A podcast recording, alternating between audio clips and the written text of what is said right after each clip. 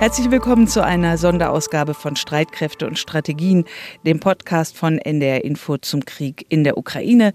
Es ist Sonntag, der 19. Februar, und wir melden uns von der Münchner Sicherheitskonferenz. Wir, das sind Kai Küstner und Anna Engelke, beide in München. Politikerinnen und Politiker und andere Experten rund um das Thema Sicherheit aus knapp 100 Ländern sind ja hier nach München gekommen. Und hier ist es vor allem um ein Thema gegangen, eben der russische Krieg gegen die Ukraine. In unserem regulären Podcast am Dienstag beschäftigen wir uns noch genauer mit der Sicherheitskonferenz.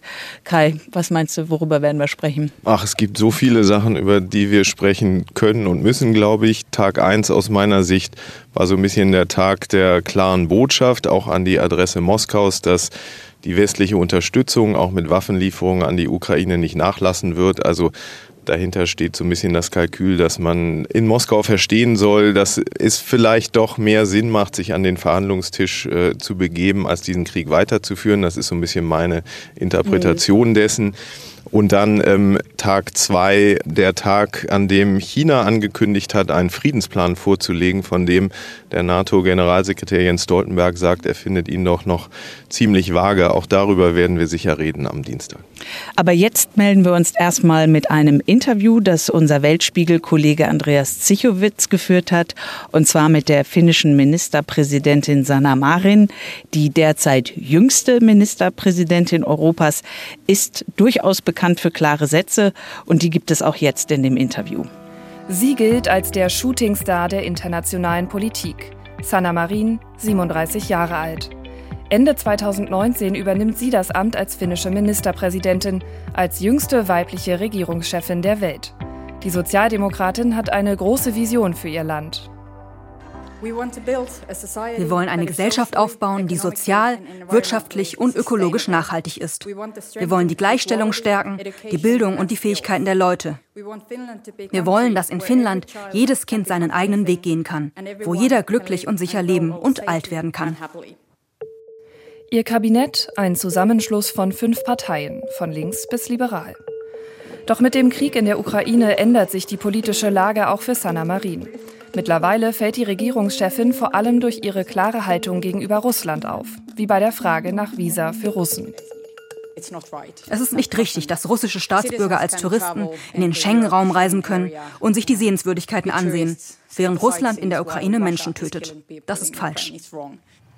Klare Kante zeigt sie zusammen mit Schweden auch bei den gemeinsamen NATO-Beitrittsplänen oder auch beim Thema russische Energie. Solange wir Energie aus Russland beziehen, finanzieren wir den Krieg. Und das ist unser großes Problem. Sanna Marin gilt, ebenso wie die Estin Kaya Kallas, als Vertreterin einer neuen Generation von Politikerinnen und Politikern. Im Jahr 2022 zählt die Financial Times Marin zu einer der einflussreichsten Frauen weltweit.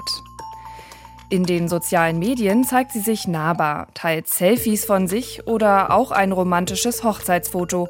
Ganz nah, ganz normal und irgendwie halt auch Ministerpräsidentin.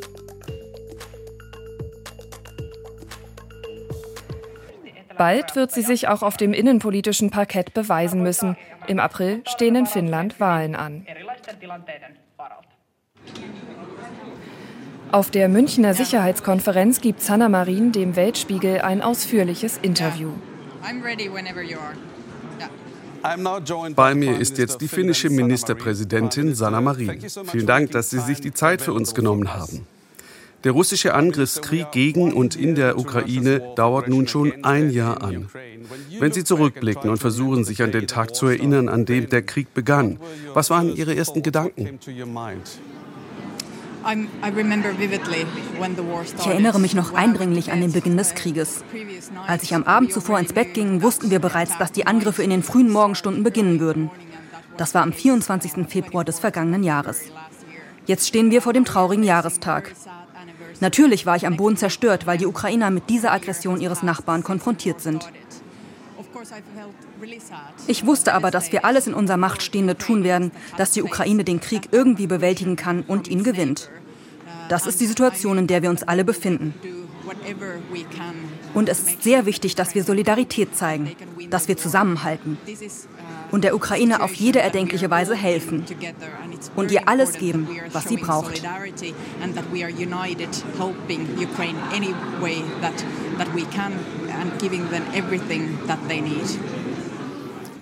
Finnland gehört seit 1995 zur Europäischen Union, seit 1999 zum Euro-Währungsgebiet.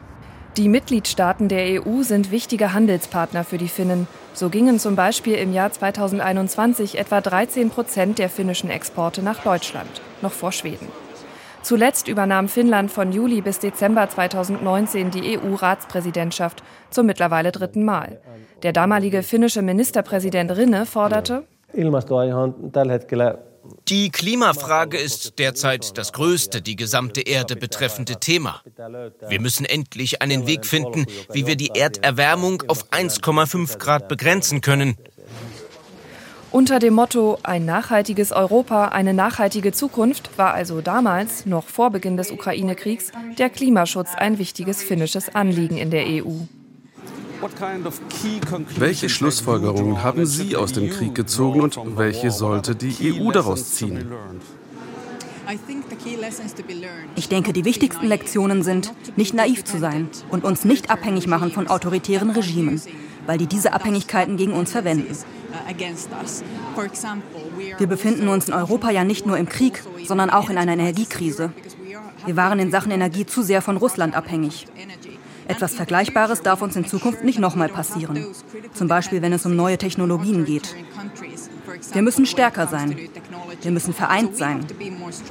Wir müssen dafür sorgen, dass Europa jeder Situation gewachsen ist. Dass wir uns um unsere Bürger und unsere Gesellschaft kümmern können. Der erste Schritt dazu ist, der Ukraine zu helfen, den Krieg zu gewinnen. Russland greift nicht nur die Ukraine an, sondern unsere gesamte Ordnung.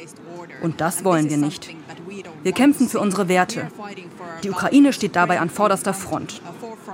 Wir müssen also stärker und geeinter sein und an diesen Zielen arbeiten.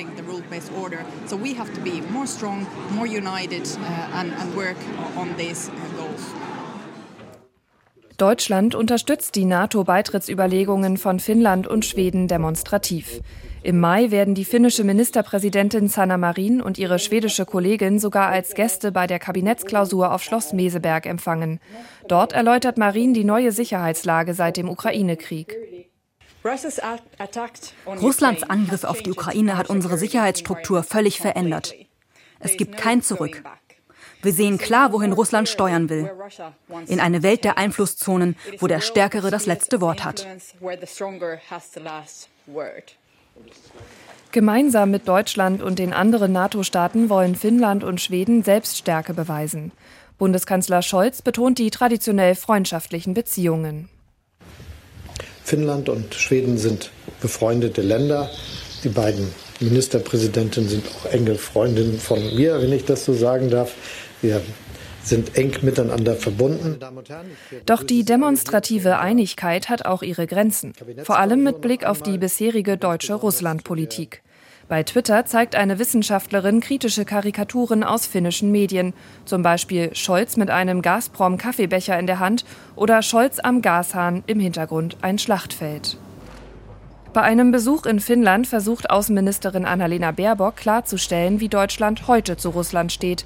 Sie macht deutlich, dass es mit diesem Russland äh, keine ähm, Beziehung in absehbarer Zukunft äh, geben kann. Dieses Russland unter diesem russischen Präsidenten führt einen Angriffskrieg äh, nicht nur gegen unschuldige Menschen in der Ukraine, sondern damit auch gegen die europäische Friedensordnung. Bei dem Besuch in Helsinki besichtigt Baerbock auch die Zivilschutzanlagen unter der Stadt. Die Bunker sind ein eindeutiger Beleg, dass Finnland wohl schon lange mit deutlich mehr Vorsicht auf Russland geblickt hat als Deutschland. Viele fordern eine deutsche Führungsrolle in der EU in Bezug auf den Krieg. Teilen Sie diese Ansicht und wie sollte Deutschland führen? Natürlich brauchen wir Deutschland. Und Deutschland kann die Bemühungen anführen in der Ukraine, in Europa. Deutschland ist ein großes Land und wir brauchen Zusammenarbeit gemeinsame Lösungen für die großen Probleme, sei es die Pandemie, die Energiekrise oder der Krieg. Wir brauchen gemeinsame Lösungen auf europäischer Ebene. Und Deutschland kann eine Vorreiterrolle spielen und tut dies bereits, indem es der Ukraine militärische Ausrüstung und Waffen zur Verfügung stellt. Ich denke, das ist sehr wichtig. Aber es muss noch mehr getan werden. Finnland ist bereit und beteiligt sich, leistet militärische Hilfe, finanzielle Hilfe, humanitäre Hilfe und nimmt auch Flüchtlinge aus der Ukraine auf. Also und wir sind bereit, noch schärfere, härtere Sanktionen gegen Russland zu verhängen. Ich denke, wir müssen mehr tun, um das Ziel zu erreichen. Und wir müssen es schneller tun, weil jeden Tag Menschen in der Ukraine sterben und jedes einzelne verlorene Leben ist zu viel. Seit dem Kalten Krieg ist Finnland auf den Ernstfall vorbereitet. Das Militär übt regelmäßig, eine Million Reservisten stehen zur Verfügung. Dafür braucht es jede Menge Ausrüstung, Waffen, Munition, Panzer. Finnland hat noch keine konkrete Aussage darüber gemacht, ob und wenn ja, wie viele Leopard 2 Panzer es der Ukraine schicken wird. Das hat strategische Gründe. Russland hört zu. Wir haben noch nie gesagt, was wir abgeben und was nicht, denn wir wollen nicht, dass unser Nachbar weiß, was wir noch haben und was nicht, so Finnlands Präsident Niinistö. Immerhin, Finnland hat jüngst zum zwölften Mal militärische Ausrüstung an die Ukraine gespendet. Geschätzter Wert rund 400 Millionen Euro. Was genau drinsteckt, wird nicht verraten. Zudem hat Finnland bisher rund 50.000 Geflüchtete aus der Ukraine aufgenommen und zeigt sich solidarisch. Jede Woche nimmt Finnland weitere Flüchtlinge aus seinem Nachbarstaat Estland auf.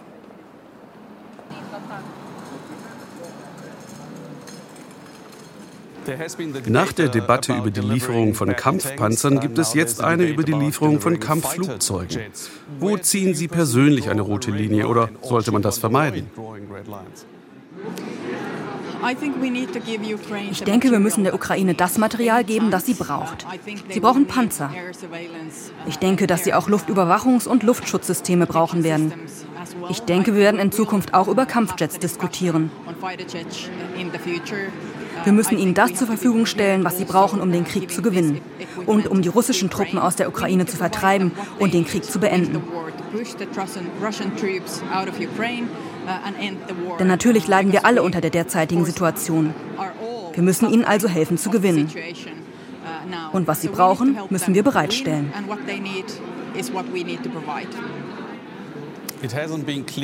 Wird Finnland Leopard-Kampfpanzer liefern und wenn ja, wie viele?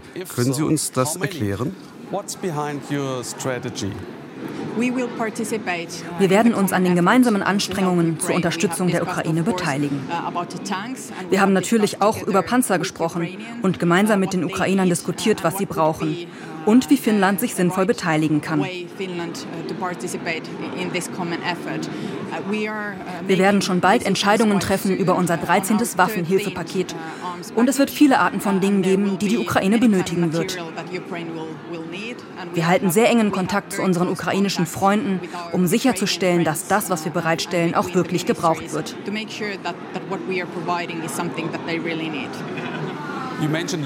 Sie sprachen davon, aus Fehlern zu lernen, sich aus Abhängigkeiten zu lösen, die die EU verwundbar gemacht haben. Im Hinblick auf Deutschland ist das natürlich die Energieabhängigkeit von Russland.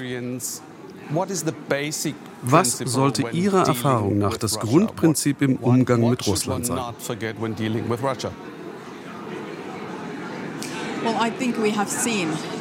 Nun, ich denke, wir haben die hässlichen Gesichter von Putin und Russland gesehen. Man kann ihnen nicht trauen. Man kann Putin nicht trauen. Finnland ist ein direkter Nachbar Russlands. Und natürlich haben wir in der Vergangenheit in vielen Bereichen mit Russland zusammengearbeitet. Aber jetzt hat sich die Situation völlig verändert.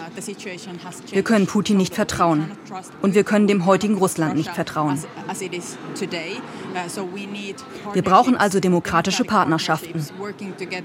Wenn es zum Beispiel um diese problematischen Abhängigkeiten geht, sei es bei Rohstoffen, sei es bei neuen Technologien, Medizin, medizinischer Versorgung, militärischer Ausrüstung, Verteidigungsmaterial, dann brauchen wir demokratische Länder, die zusammenarbeiten.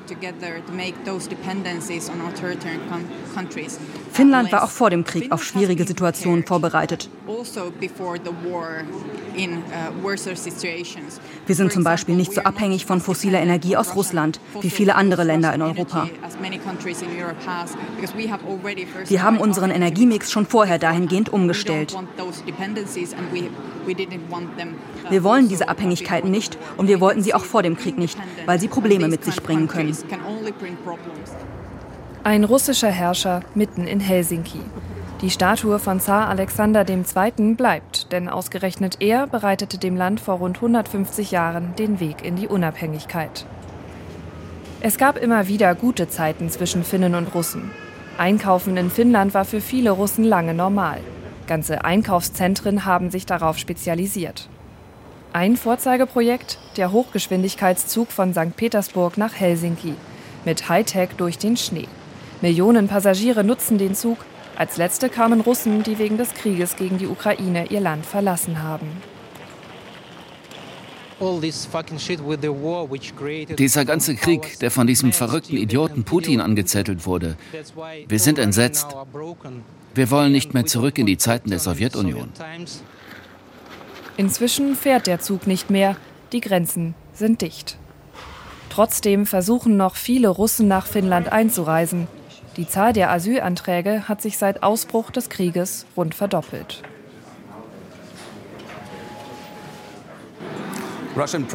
Der russische Präsident Putin droht immer wieder mit dem Einsatz von Atomwaffen. Wie gehen Sie und wie gehen die Finnen mit dieser Bedrohung um? Ich denke, Putin nutzt die nukleare Bedrohung, um uns einzuschüchtern. Er will, dass wir Angst haben. Sie wollen, dass wir denken, wird es zu einer Eskalation kommen? Ich denke, das ist Teil von Putins Strategie. Und die einzig richtige Antwort darauf ist, keine Angst zu haben. Wir sollten nicht zulassen, dass diese Art von Drohkulisse uns verunsichert. Das Wichtigste, was wir tun müssen, ist der Ukraine jetzt und in Zukunft, solange es nötig ist, alles an Ausrüstung, humanitärer und finanzieller Hilfe zur Verfügung zu stellen. Und wenn es darum geht, die Ukraine wieder aufzubauen, geht es auch um die eingefrorenen russischen Gelder. Wir müssen diese Mittel für den Wiederaufbau der Ukraine verwenden. Russland zerstört jeden Tag die ukrainische Infrastruktur und die Ukrainer bauen ihr Land jeden Tag wieder auf. Wir müssen also dafür sorgen, dass diese Gelder auch für den Aufbau der Ukraine verwendet werden können. Lange Zeit wollte Finnland selbstständig für seine Sicherheit sorgen, neutral bleiben. Doch mit dem Angriffskrieg Russlands hat sich diese Haltung radikal geändert. Wegen der neuen Bedrohung aus dem Osten möchte Finnland nun auch Mitglied im Verteidigungsbündnis NATO werden. Viele im Land unterstützen diesen Kurswechsel. Ich bin ganz klar dafür, dass Finnland der NATO beitreten sollte. Wir haben eine sehr starke Verteidigung, aber über die NATO würde uns noch der Rücken gestärkt vahvempi selkäranka. Ja Die Regierung kann das besser einschätzen. Mittlerweile bin ich aber eher dafür. Den Schritt weg von der Neutralität wollen sie gemeinsam mit den Nachbarn in Schweden gehen. Sie demonstrieren bei gemeinsamen Treffen Einigkeit. Die finnische Ministerpräsidentin Sanna Marin betont, wir sind schon jetzt enge Partner der NATO, aber es ist eine historische Entscheidung, dass wir beitreten wollen. Uh, Und hoffentlich werden wir das gemeinsam mit Schweden machen. Bisher hat das Verteidigungsbündnis 30 Mitglieder. Ein Beitritt der beiden Nordländer zur NATO würde die Bündnisgrenze mit Russland deutlich verlängern. Schon jetzt übt die finnische Armee regelmäßig mit den NATO-Partnern. Einen NATO-Beitritt finden viele folgerichtig, auch der Kommandeur. Diese Übung könnte genauso gut mit dem Stempel NATO stattfinden. Wir spielen in der gleichen Liga. Es braucht also nicht viel, um daraus eine NATO-Übung zu machen. Einen NATO-Beitritt Finnlands und Schwedens müssen alle 30 NATO-Staaten ratifizieren. Doch im Sommer 2022 wird deutlich, dass die Unterstützung der Türkei zum Problem werden könnte. Präsident Erdogan wirft Finnland und Schweden vor, türkeifeindliche Kurden zu unterstützen. Wir wollen keine Worte. Wir wollen Ergebnisse sehen. Nach langen Diskussionen eine Einigung im Sommer, kurz vor offiziellem Beginn des NATO-Gipfels. Generalsekretär Stoltenberg findet deutliche Worte Richtung Russland und Präsident Putin. Er wollte weniger NATO. Jetzt bekommt er mehr, direkt an seiner Grenze. Doch die Einigkeit bekommt schon schnell wieder Brüche. Und das liegt vor allem an Finnlands Partner Schweden. Dort sorgen Erdogan-Karikaturen für Aufregung und ein dänisch-schwedischer Rechtsextremist verbrennt nahe der türkischen Botschaft den Koran. Präsident Erdogan ist erzürnt. Es ist klar, dass diejenigen, die solche Schandtaten vor unserer Botschaft zugelassen haben, von uns kein Wohlwollen mehr für ihren Antrag auf NATO-Mitgliedschaft erwarten können. Meinungsfreiheit sei ein Grundrecht, unterstreicht Schwedens konservativer Ministerpräsident Ulf Kristersson, auch wenn er die Koranverbrennung für geschmacklos hält. Er bittet, einen kühlen Kopf zu bewahren. Nein, ich glaube nicht, dass Schweden in einer Sackgasse ist. Wir möchten so schnell wie möglich wieder ins Gespräch kommen. Wir hatten doch über lange Zeit gemeinsam mit Finnland einen guten Dialog mit der Türkei. Und Finnland? Das Land will eigentlich gemeinsam mit Schweden in die NATO, doch die Geduld wird ein weiteres Mal auf die Probe gestellt. Der finnische Außenminister Haavisto deutet vorsichtig an, dass seine Regierung auch über andere Optionen nachdenke. Natürlich haben wir auch Szenarien im Hinterkopf, in denen ein Land dauerhaft nicht als Mitglied akzeptiert wird. Aber noch sind wir nicht in dieser Situation. Präsident Erdogan weiß das besondere Verhältnis von Finnland zu seinem Nachbarn Schweden für sich zu nutzen, macht noch mehr Druck. Wenn wir wollen, können wir Finnland eine andere Botschaft übermitteln. Schweden würde darüber schockiert sein, aber natürlich nur, wenn Finnland nicht den gleichen Fehler macht. Bisher aber bleibt Finnland an der Seite Schwedens. Bei einem gemeinsamen Treffen weist die finnische Ministerpräsidentin Sanna Marin das türkische Angebot freundlich, aber bestimmt zurück. Es ist im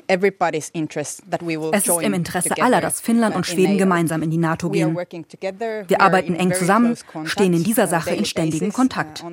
Beide Länder erfüllen alle Voraussetzungen. NATO-Generalsekretär Stoltenberg bemüht sich bei einem Besuch in der Türkei nun auch darum, die Wogen zu glätten.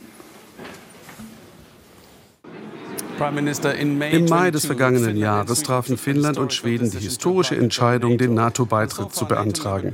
Die Türkei ist bislang dagegen. Was würde passieren, wenn die Türkei nur Finnland ein Okay gäbe? Unsere klare Botschaft zusammen mit Schweden ist, dass es in unserem und auch im Interesse der NATO ist, dass wir gemeinsam der NATO beitreten werden. Nicht nur, weil wir enge Partner und Nachbarn sind, sondern auch, weil dies Auswirkungen auf die Sicherheitsstruktur der NATO hat. Beide Länder liegen im Norden und beide haben dort eine aufeinander abgestimmte Sicherheitsstrategie. Wir wissen natürlich nicht, wie die Entwicklung in der Türkei aussieht. Sie haben öffentlich gesagt, dass sie mit Finnland keine offenen Fragen haben, einige mit Schweden. Aber beide Länder, Finnland und Schweden, erfüllen jegliche NATO-Kriterien. Es sollte also kein Problem geben, wenn beide Länder gleichzeitig beitreten. Das ist unser klarer Wunsch.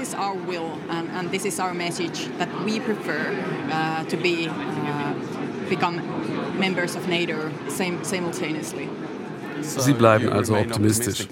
Schauen wir noch einmal auf den Krieg zurück. Der russische Angriffskrieg hat zu immensen Zerstörungen geführt, getöteten Zivilisten und Soldaten auf beiden Seiten. Wie kann dieser Krieg zu Ende gebracht werden? Das müssen die Ukrainer entscheiden. Wir unterstützen den Zehn-Punkte-Friedensplan von Präsident Zelensky. Ich denke, das ist ein Schritt nach vorn. Aber wie der Krieg enden wird und unter welchen Bedingungen, das liegt in der Hand der Ukraine. Und es ist unsere Aufgabe, sie auf jede erdenkliche Weise zu unterstützen. Es sollten also keine Entscheidungen ohne die Ukraine getroffen werden. Helsinki ist seit jeher ein Ort des Dialogs zwischen dem Westen und dem Osten. Gab es denn von finnischer Seite aus Bemühungen, den Gesprächskanal zu Russland offen zu halten, vielleicht für eine ferne Zukunft? Wir haben im Moment keine politischen Beziehungen zu Russland. Putin hat gezeigt, dass man ihm nicht trauen kann. Warum sollten Sie mit jemandem reden, der Sie anlügt? Ich verstehe nicht, was das soll.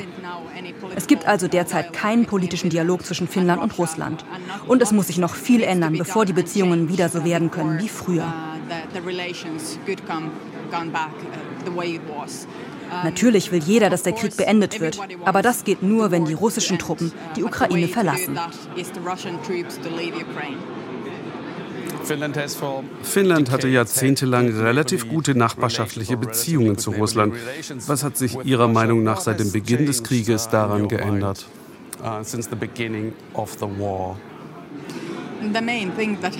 Was sich geändert hat, ist, dass Russland die Ukraine brutal angegriffen hat. Sie haben unschuldige Zivilisten getötet, ermordet und gefoltert. Das ist etwas, was wir nicht zulassen können. Und deshalb muss jeder von uns in diesem Krieg kämpfen und der Ukraine jede Hilfe zukommen lassen, die sie braucht. Russland hat gezeigt, dass man ihnen derzeit nicht trauen kann. Die einzige Möglichkeit, den Krieg zu beenden, besteht also darin, dafür zu sorgen, dass die Ukraine gewinnt. Kitos, thank you so much, Prime Minister Sanna Marin. Thank you, danke schön. Das Interview von Andreas Zichowitz mit der finnischen Ministerpräsidentin Sanna Marin ist am Sonntagabend auch zu sehen. Im Weltspiegel im ersten, immer sonntags live ab 18.30 Uhr. Diesmal mit dem Schwerpunkt Ein Jahr Krieg gegen die Ukraine und sonst natürlich auch in der ARD Mediathek. Und es gibt vom Weltspiegel am Sonntag um 19.30 Uhr noch einen Livestream bei YouTube. NDR-Chefredakteur Andreas Zichowitz spricht dann mit dem ARD-Korrespondenten in der Ukraine, unser Mann Vassili Golot und mit mir Anna Engelke von Streitkräfte und Strategien. Schaut gerne rein. Den Link dazu packen wir gleich noch in die Show Notes. Ja, Kai, und wir sehen uns dann Dienstag wieder. Wir hören uns auch Dienstag. Genau, und wir hören uns auch Dienstag. Tschüss sagen. Kai Küstner. Und Anna Engelke. Hallo, ich bin Beke Schulmann aus der NDR Info Wissenschaftsredaktion. In unserem Podcast Synapsen liefern wir Fakten, Hintergründe und Geschichten zu aktuellen Fragen der Forschung. In der neuesten Folge beleuchten wir das Thema Tiefseebergbau. Der könnte nämlich eine Alternative zum umweltschädigenden Bergbau an Land sein. Das sagen zumindest die Player in der Rohstoffindustrie. Die Forschung sieht das anders. Mit riesigen Fahrzeugen sollen zum Beispiel Manganknollen vom Boden der Tiefsee gesaugt werden. Und genau das hinterlässt dort unten eine Schneise der Verwüstung. Wir haben uns gefragt, wie würde sich die Ausbeutung dieses Teils der Erde auf das Ökosystem Tiefsee auswirken? Wie gehen Forschende bei der Erkundung des bisher so unberührten Tiefseebodens vor? Und wie viel Einfluss haben ihre Ergebnisse letztendlich auf die Entscheidung, ob und wie am Grund der Ozeane Metalle gefördert werden dürfen? Die Antworten gibt's in der neuen Synapsenfolge. Erforschen oder ausbeuten. Der Schatz in der Tiefsee. Und die gibt's ab sofort in der ARD Audiothek.